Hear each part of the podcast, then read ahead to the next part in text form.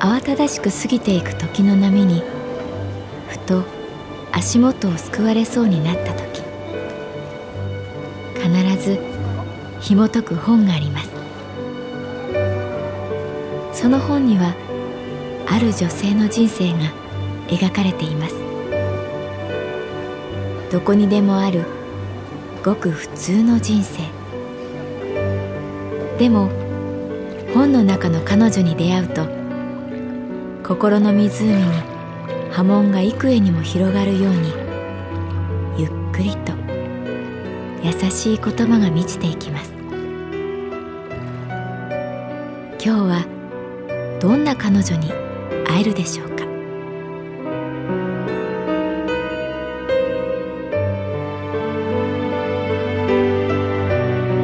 サウンドライブラリー。世界に一つだけの本。朗読は私木村多江がお送りいたします。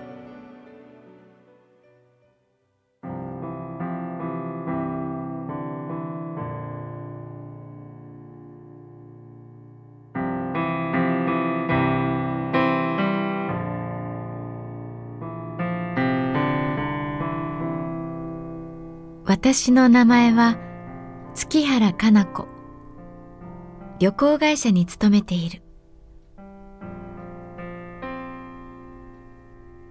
中学校に行った。この秋に行われる修学旅行の打ち合わせ。営業部のしおりちゃんに同行した。昨今の中学は出入りのチェックが厳しいと聞いていたけれどその下町の学校は休日ということもあって比較的すんなり。門の中に入ることができた。ああなんか懐かしい匂いしますね。しおりちゃんが目を閉じて言った。そうだね。なんだろうねこの匂い。私も夕日が差し込む玄関で目を閉じた。中学校には昔と変わらない中学校の匂いがした。いやー、どうも、わざわざすみません。やってきたのは学年主任の奥田さん。40代後半くらいの小柄で太った男性。上下紺のジャージを着ている。いえ、こちらこそお忙しいところすみません。しおりちゃんは礼儀正しく頭を下げた。私たちの影は下駄箱に重なって映っていた。数人の生徒が帰っていくのが見える。土曜日も授業があるんですか？そう私が尋ねると、学習でね、お昼まで授業やってるんですよ。生徒たちはお昼食べて帰ります。我々は、まあ、いろいろあって、なかなか帰れません。どういうわけか、相手が先生というだけで緊張している自分がいた。奥田さんはニコニコして優しそうな感じなのに、どこかで職員室に呼ばれた生徒の気持ちになってしまう。応接室にご案内しますんで、このスリッパに履き替えていただいてもいいですか？下駄箱の一番端、来賓用と書かれた緑色のスリッパに足を入れる。そこで、チャイムが鳴った。しおりちゃんも私も無意識に天を仰いだ。チャイムのこだまは校舎に反響し、夕日に溶けた。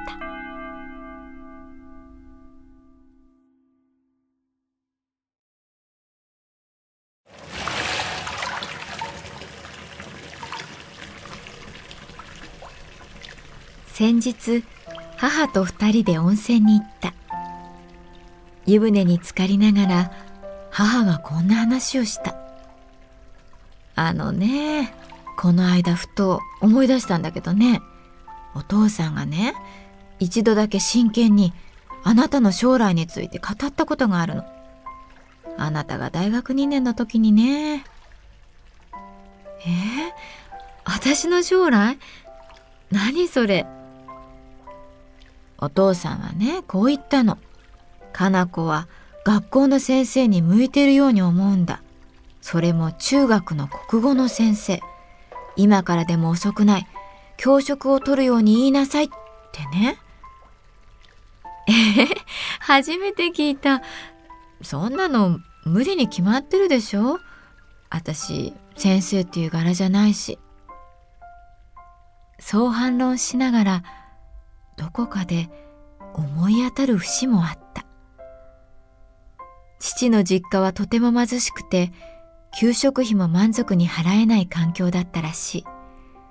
早く社会に出て働いて、家の生計を助けたいと思っていた父に、中学校の担任の先生がこんな風に言ったという。月原、いいか？黙っていてもいつか社会には出なきゃならない。でもな、学ぶべき時に学ばないと、後で後悔するぞ。高校に行くんだ。ご両親にはそこまで踏ん張ってもらって、とにかくあと三年、学校ってところに行ってみろ。学校はな、学ぶところじゃない。学び方を覚えるところなんだ。父の中できっと中学の先生はヒーローだったに違いない。でも残念ながら私は先生と呼ばれるタイプではなかった。母は遠くを見るように目を細めていった。お父さん、いい思い出があるんだね、先生に。ちょっと、羨ましいなって思った。その時。湯煙の揺らぎに、父の笑顔を思い出した。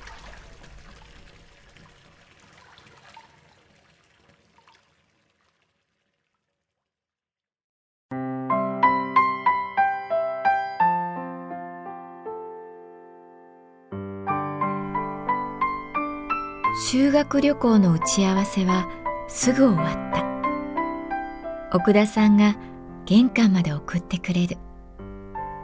いつの間にか夕闇が迫っていた。おい早く帰らなきゃダメじゃないか。いきなり奥田さんが大きな声を出した。視線の先を追ってみると背の低い痩せた男子生徒が一人下駄箱の陰に佇んでいた生徒は無言で走り去る私としおりちゃんは先生の声に驚いて顔を見合わせた私たちに使う声とは別の声低くて威厳がある職業は声を作る。様々な音色を使い分け、人は仕事をする。これから支店に戻って、今日の報告書を作成するというしおりちゃんと、校門を出たところで別れる。ああ、いけない。名刺入れを忘れた。応接室の机の上に置いたままだった。きびすを返し校庭を歩いていると鉄棒にもたれてさっきの男子生徒がいたどうして彼は帰らないんだろううちに帰れない理由があるんだろうか深い藍色が空を染めていく秋の風が悲しく吹きすぎる